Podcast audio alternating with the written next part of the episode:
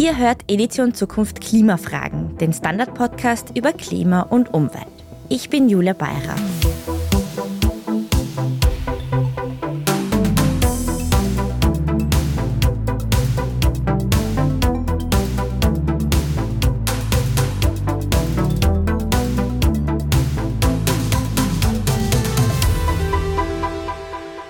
Für die Stromversorgung aus erneuerbaren Energiequellen wie Wind und Sonne braucht es verlässliche Energiespeicher. Das liegt ganz einfach daran, dass in der Nacht beispielsweise keine Sonne scheint und der Strom dann aus dem Speicher kommen muss. Und diese Speicherbatterien sind ökologisch sehr bedenklich, weil sie zumeist aus Schwermetallen oder seltenen Erden bestehen. Stefan Spirk will dafür nun eine Lösung gefunden haben. Er forscht an der TU Graz und arbeitet derzeit an einem Prototyp einer Batterie, die verspricht nachhaltig zu sein. Anstatt Schwermetallen verwendet Spirk Vanillin und damit ganz herkömmliches Vanillearoma, das jeder und jede von uns ganz einfach im Supermarkt kaufen kann. Wie das denn funktioniert, inwiefern die Speicher tatsächlich das Potenzial haben, einen positiven Aspekt auf den Klimawandel auszuüben und warum gerade Vanillearoma die Lösung sein soll, darüber sprechen wir heute mit Stefan Speck. Hallo Stefan. Hallo Julia. Eine kleine Info vorab für unsere Hörerinnen und Hörer. Der Stefan hat mir das Du angeboten. Du meintest, du machst das eigentlich immer so und dir ist es lieber und deshalb machen wir das auch heute so. Und damit kommen wir auch schon zum Thema. Stefan, du arbeitest an einer Flüssigbatterie, die ohne umweltschädliche Schwermetalle und seltene Erden auskommen möchte. Stattdessen verwendest du einen sehr beliebten Aromastoff, und zwar Vanillin, und bevor wir jetzt darüber sprechen, wie das funktioniert, wüsste ich gern, riecht es rund um deine Energiespeicher immer nach Vanillekipferl? Leider nicht. Also manchmal bringen die Mitarbeiter Vanillekipferl mit oder sind auch sehr originell und legen sie in mein Büro hinein. Aber generell riecht die Batterie leider nicht nach Vanillin, weil nämlich das Material, das wir verwenden, zwar als Ausgangsstoff dient, aber in der Batterie wandeln wir das Vanillin eigentlich in eine elektrochemisch aktive Substanz um als eine Substanz, die Energie speichern kann. Sozusagen in der flüssigen Variante im Gegensatz zu einer Lithium-Ionen-Batterie, wo wir das als Feststoff speichern. Mhm. Wie kann denn ein einfacher Aromastoff, den jede Person jederzeit im Supermarkt kaufen kann, seltene Erden ersetzen? Ja, generell gibt es in der Natur ganz viele Materialien und Verbindungen, die ein ähnliches Verhalten aufweisen wie Metalle. Also da geht es um die sogenannte Fähigkeit, Elektronen aufnehmen und abgeben zu können. Das kennen wir vielleicht jetzt nicht in diesem Zusammenhang, sondern eher im Bereich Anti-Aging, wo es um das Einfangen von freien Radikalen geht. Wir kennen das aus der Ernährung, Vitamin C, Vitamin K. Das sind sehr ähnliche Verbindungen zum Vanillin in Wirklichkeit. Und diese Verbindungen können weder gut sein oder schlecht sein. Also es gibt auch ganz giftige Verbindungen aus dieser Klasse, die es ebenfalls gibt und die chemisch nur ganz leicht unterschiedlich sind. Eine Frage, die ich mir gestellt habe in der Recherche ist, wenn es einen Stoff gibt, einen natürlichen, nicht umweltschädlichen Stoff, warum ist dann das Material, zu dem man greift und das gängig ist, ein umweltschädliches und eigentlich auch giftig für uns Menschen? Ja, es gibt zwei Ursachen für das. Das eine ist natürlich immer der Preis. Also wir sind halt oft auch nicht bereit, einen höheren Preis zu zahlen. Beziehungsweise man muss auch bedenken, dass eben auch die Entwicklung dieser neuen Technologien einfach eine gewisse Zeit lang dauert. Mir dauert es natürlich zu lange, auch den Konsumentinnen dauert es zu lange.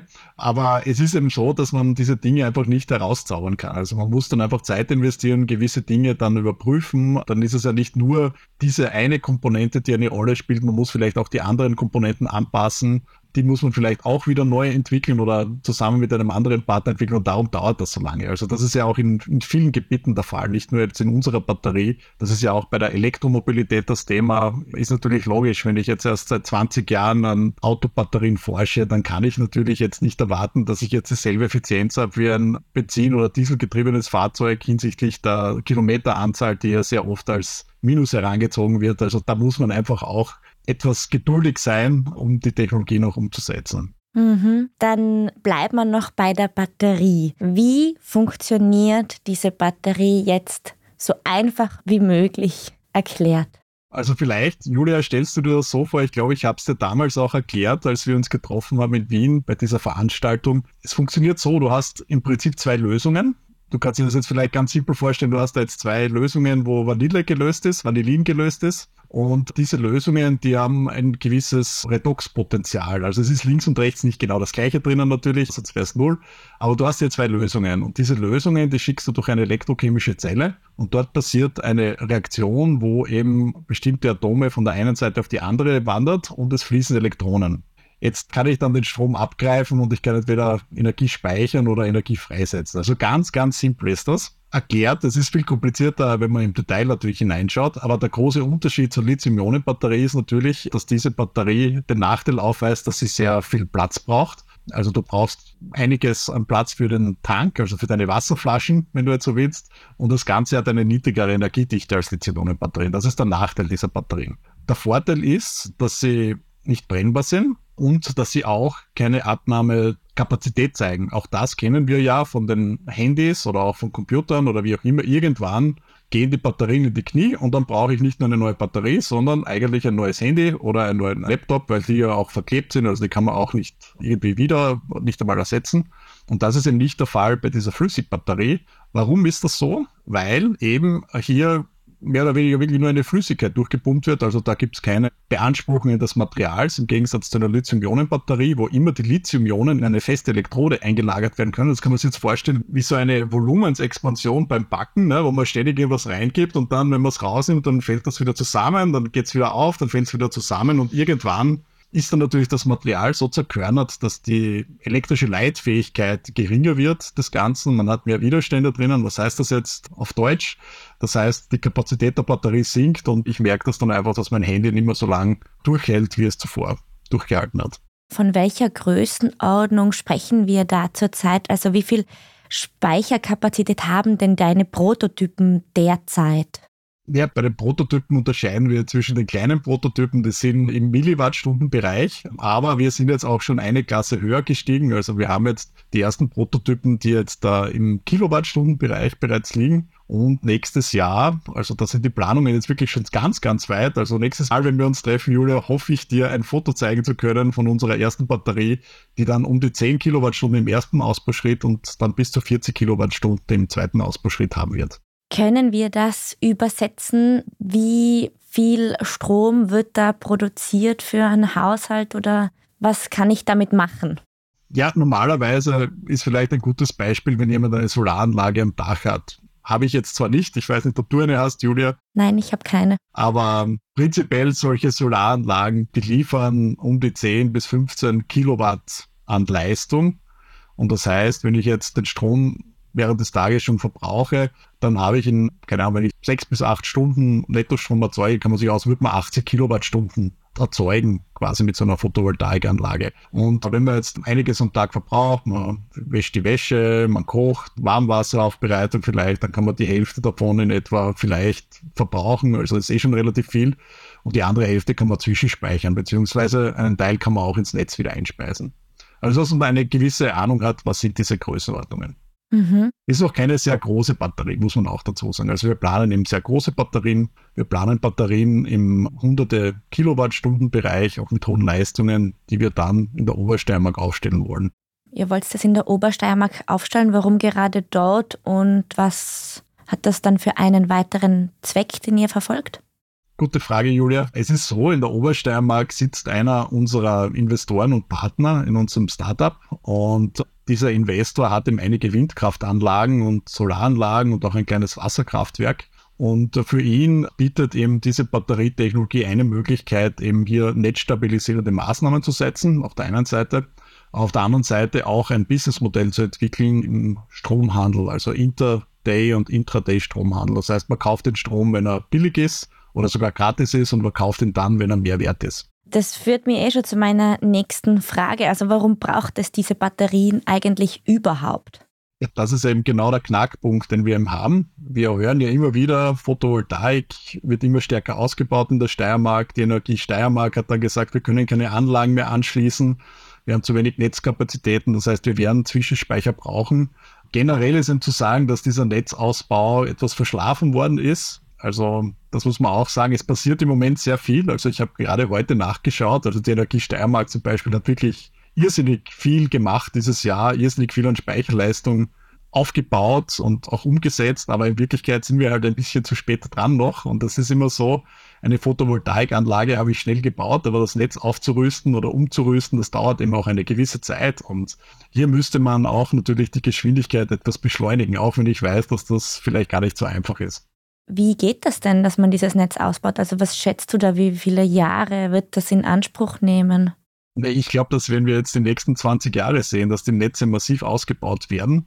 Also was passiert da? Einerseits werden natürlich Transformatoren ausgetauscht, die kann man umrüsten, die muss man aber auch erst organisieren. Dann man kann die Leitungen selbst hochrüsten. Das heißt, man merkt das vielleicht gar nicht so sehr als normaler Bürger, was da passiert aber man wird auch neue Leitungen verlegen müssen und das ist natürlich gar nicht so billig, weil niemand mag eine Stromleitung über sich sehen oder unter dieser Stromleitung leben. Das heißt, es werden sehr viele Erdkabel auch verlegt werden müssen. Das ist natürlich alles sehr, sehr teuer und wir werden das möglicherweise auch in einer Anhebung der Netzgebühren sehen auf der Stromrechnung. Das werden wir in den nächsten Jahren sicherlich bemerken. Mhm, das heißt, die erneuerbare Energie wird nicht unmittelbar günstiger für uns VerbraucherInnen.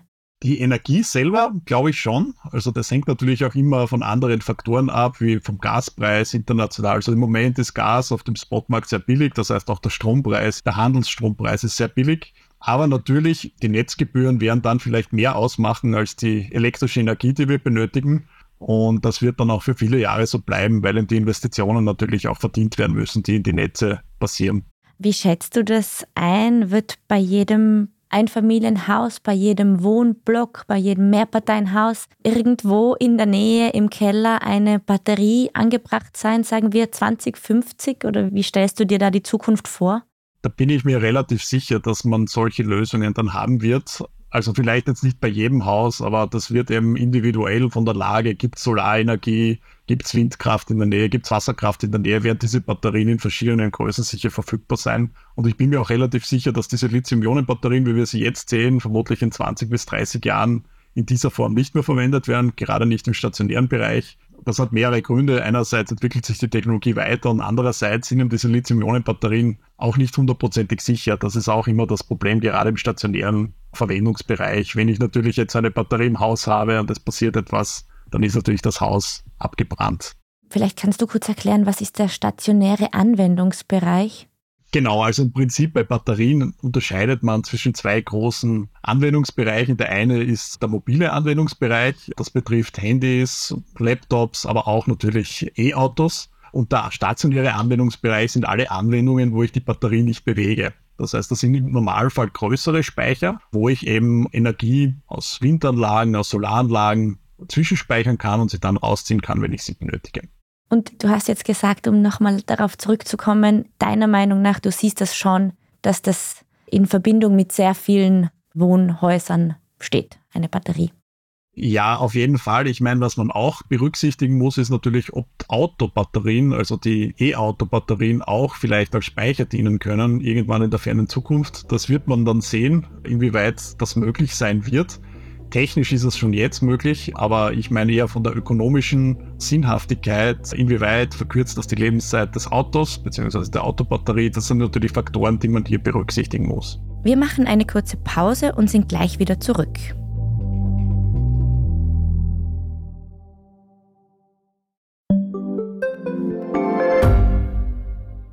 Standard-Podcasts gibt es ja wirklich schon zu jedem Thema. Also fast jedem. True Crime. Thema des Tages. Lohnt sich das? Inside Austria. Serienreif. Besser leben. Rätsel der Wissenschaft. Edition Zukunft. Und, und, und. Aber nicht jeder hat die Zeit, das alles zu hören. Und manchmal möchte man sich einfach nur ein paar Minuten beschallen lassen. Ich bin Scholt Wilhelm. Und ich bin Margit Ehrenhöfer. Ab sofort bringen wir auch Highlights unserer Podcasts. Für zwischendurch, wenn mal weniger Zeit ist. Diese kurzen Ausschnitte nennen wir Shorts. So wie eine kurze Hose. Oder eine kurze Geschichte. Okay. Und Shorts vom Standard finden Sie jetzt überall, wo es Podcasts gibt. Ein kleiner Exkurs vielleicht zu diesen Lithium-Ionen-Batterien, wenn wir die dann nicht mehr benötigen und verwenden, wie werden die dann entsorgt? Im Moment ist das gar nicht so einfach. Also ich kenne einen Freund von mir, arbeitet bei der Firma Saubermacher und der hat mit diesen Batterien zu tun und das ist auch eine gefährliche Angelegenheit. Es gibt allerdings sehr viele Projekte, die sich damit beschäftigen. Also einerseits wenn man sie im Auto gehabt hat, ihnen ein zweites Leben zu geben, auch im stationären Bereich. Hier muss gesagt werden, dass die Automobilhersteller typischerweise eine sehr gute Vorstellung davon haben, was diese Batterie in ihrem Leben durchgemacht hat, also wie oft ist die geladen worden und so weiter. Da gibt es diese Daten. Das ist eine Möglichkeit, sie weiter zu nutzen. Und natürlich, es gibt sehr viele Projekte, die sich mit dem Thema wirklich Recycling beschäftigen. Wie kann ich das Lithium, aber vor allem auch das Kobalt und das Nickel da wiedergewinnen? Hier sind zwar massive Fortschritte gemacht werden, aber da ist auch noch ganz viel Arbeit nötig, dass wir wirklich eine Kreislaufwirtschaft in dem Sinn erzielen können. Und das wird vielleicht noch länger dauern, bevor wir auch noch neue Batterietechnologien wirklich umsetzen und vielleicht auch schon einsetzen können, sodass wir das vielleicht gar nicht mehr benötigen werden. Noch eine letzte Frage zur Batterie mit Vanillin betrieben. Du bist ja eigentlich spezialisiert auf Papierherstellung und arbeitest an der TU Graz am Institut für biobasierte Produkte und Papiertechnik. Wie bist du eigentlich überhaupt auf die Idee gekommen, dass Vanillin für Batteriespeicher eingesetzt werden kann? Ja, das ist total unlogisch. Das sehe ich auch so. Ja, ursprünglich war ich auf einem anderen Institut, muss ich auch sagen. Also als ich an die TU gekommen bin, war ich am Institut für chemische Technologie von Materialien und dort gibt es natürlich auch eine Abteilung, die beschäftigt sich mit Batterien und ich beschäftige mich im größeren Sinne auch mit biobasierten Materialien, also Zellulose, Holz, Kitosan und solche Dinge, die man eben in der Natur findet. Und mein damaliger Bürokollege, der hat mich immer gefragt, kann man nicht irgendwie Komponenten aus der Natur in Batterien einbauen? Und wir hatten dann auch immer wieder Diskussionen und hatten auch andere Projekte, wo wir eben biobasierte Komponenten in Batterien noch einbauten. Und ja, schlussendlich ist dann das Lignin aufs Tapet gekommen, weil dort natürlich eine Substruktur enthalten ist, die man eben für elektrochemische Reaktionen, also auch für die Übertragung von Elektronen und sukzessive auch für Energiespeicherung verwenden kann. Und wir hatten da noch ein Projekt mit einem Industriepartner, wo wir mal so eine Feasibility gemacht haben. Kann man das machen oder ist das kompletter Blödsinn? Und da sind wir dann darauf gestoßen, dass vermutlich Vanillin ein gutes Ausgangsmolekül ist, das eben aus diesem Lignin, das im Holz drinnen ist und das in der Papierherstellung in einem sehr großen Maß anfällt, eben verwendet werden kann. Also das war die Ursprungsidee dahinter. Es war nie geplant, das Vanillin zu verwenden, sondern es ist eigentlich geplant, einen Abfallstoff oder einen Reststoff zu verwenden, der im Moment einfach verbrannt wird, eine Zwischennutzung zu ermöglichen über das Vanillin und das wieder rückzuführen nach der Verwendung in den Kreislauf dieser Papierfirmen. Und wie lange ist das her? Das wann haben wir die Feasibility gemacht? Die hat begonnen 2017, ist bis 2020 gelaufen. Dann haben wir uns überlegt, können wir das umsetzen oder wollt ihr das umsetzen? Dann haben sie gesagt, nein, für uns ist das noch zu weit weg. Und dann haben wir dann beschlossen, irgendwann ein Startup zu gründen und seit 2022 sind wir im Startup tätig und werden noch ein bisschen brauchen, bis wir die ganz großen Batterien haben. Aber wirklich nächstes Jahr freue ich mich, dass ich dir dann eine Batterie zeige. Vielleicht treffen wir uns dann noch einmal auf halbem Weg. Was hat dich denn dazu bewegt, in die Startup-Branche zu wechseln? Das ist auch eine gute Frage. Eigentlich wollte ich nie ein Startup gründen, also das war jetzt nicht so mein Hauptziel. Es war eher so, dass ich dann gesehen habe, mit diesen Batterien, man kann wirklich was verändern. Also das war eigentlich der Haupttreiber und ist es immer noch. Also es ist eigentlich viel Arbeit, es ist wenig bis kein Geld, das man da investiert. Also man investiert Geld, aber man bekommt keins, man investiert viel Zeit, aber man hat immer das Gefühl, dass man etwas bewegen kann. Und wenn man da wirklich erfolgreich ist, dann hat man einen großen Impact gemacht. Und deswegen mache ich das und auch meine Mitgründer, die haben genau denselben Spirit in dieser Hinsicht. Also wirklich was bewegen können. Und das geht es eigentlich. Vielleicht heben wir die letzten Fragen auf eine andere, höhere Ebene, nämlich österreichweit betrachtet der Ausbau erneuerbarer Energien. Wie geht das deiner Meinung nach voran? In welchem Tempo? Naja, ich glaube, wir sind jetzt, wir haben das Thema eh schon angesprochen. Also, wenn wir jetzt über elektrische Energie reden, sind wir europaweit ja nicht so schlecht. Also, wir können schon 75 bis 80 Prozent unseres Strombedarfs mit erneuerbarer Energie decken. Das liegt hauptsächlich auch an der Wasserkraft, die wir haben. Trotzdem braucht man natürlich noch mehr an Anstrengungen, Photovoltaik und so weiter. Und hier sind wir einfach limitiert durch den Netzausbau. Das, das haben wir eh schon vorher angesprochen. Der Netzausbau muss einfach noch schneller gehen, weil wir in Zukunft auch noch mehr Strom benötigen werden als Gesellschaft. Gesellschaft. Also wir wollen dekarbonisieren, wir wollen weniger Auto fahren generell, aber wir wollen, wenn wir Auto fahren, dann elektrisch fahren und nicht mit Benzin oder Diesel. Das heißt, hier werden wir Energie benötigen. Wir wollen unsere Industrieanlagen vielleicht auch, wenn möglich, mit Strom betreiben, so gut es geht. Auch hier gibt es ja einige wirklich gute Projekte, auch habe ich kürzlich gesehen von der Föst in Oberösterreich, die auch ihre Stahlproduktion elektrifizieren wollen. Auch da ist der Netzanschluss das Thema. Also hier gibt es eben einiges zu tun, speziell was den Ausbau der Netze betrifft. Und eigentlich müssten wir viel schneller agieren. Wir sind europaweit und auch in Österreich langsam, obwohl in Österreich vielleicht wir gar nicht so langsam sind, wenn man sich das Tempo der anderen anschaut. Also muss man auch dazu sagen, wenn man sich beschwert als typischer Österreicher. Mhm, mhm. Das heißt, das sind so die Schrauben, an denen gedreht werden müsste, damit Österreich seine Klimaziele erreicht, ist definitiv der Netzausbau. Auf jeden Fall. Also die Netze, die müssen einfach viel stärker ausgebaut werden. Wir werden eine Vervielfachung des Strombedarfs sehen und kann man sich ausrechnen, wenn man x Quadratkilometer an Leitungen hat, dann brauche ich natürlich, wenn ich fünfmal so viel Strom transportieren will, vielleicht nicht das Fünffache, sondern vielleicht durch cleveres Management, vielleicht nur das Doppelte, aber ich brauche mehr Leitungen und ich werde auch intelligente Speicherlösungen brauchen und nicht nur unsere Flüssigbatterie, sondern alle Speichertechnologien, die es gibt. Es gibt ja auch noch Schwungräder, oder auch Superkondensatoren, die man verwenden kann zur kurzfristigen Stromspeicherung. Sollte ja auch nicht hier ausgeklammert werden, sondern man wird einen bunten Mix haben an Möglichkeiten, um eben das zu schaffen. Und da müssen wir einfach schnell sein. Ich glaube, das ist das, worum es geht. Abschließende Frage. Wie realistisch ist es deiner Meinung nach, dass Österreich seine Klimaziele erreicht?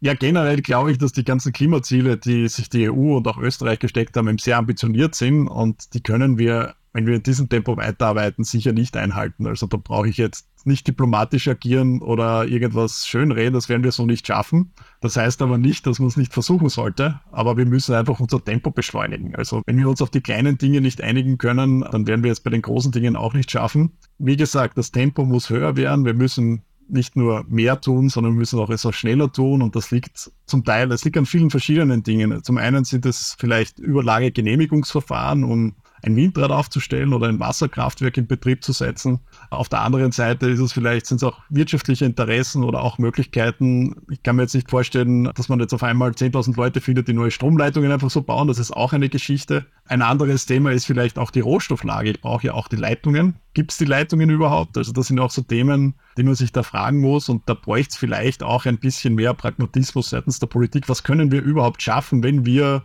Stand jetzt alle unsere Möglichkeiten ausschöpfen, ohne Fantasiekonstrukte zu bilden. Ich glaube, das wäre nötig auch, um hier Überzeugungsarbeit zu leisten, auch hinsichtlich der Gesellschaft. Um niemanden zu enttäuschen, weil es gibt dann ja immer die Enttäuschten, die sagen, ja, wir machen nicht genug und so weiter. Aber selbst wenn man genug macht, was kann man erreichen? Ja, das ist die Frage, glaube ich. Vielen Dank für das Gespräch. Danke dir, Julia. Danke.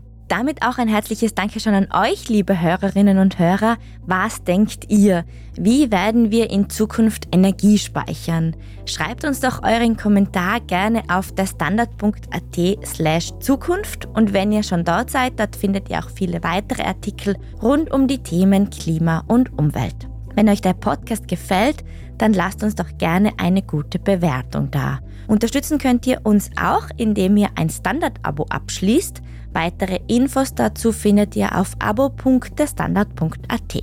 Ich bin Julia Beirer und die Folge wurde produziert von Christoph Neuwirth. Nächste Woche erscheint wieder eine Folge Edition Zukunft. Bis dahin alles Gute und bis zum nächsten Mal.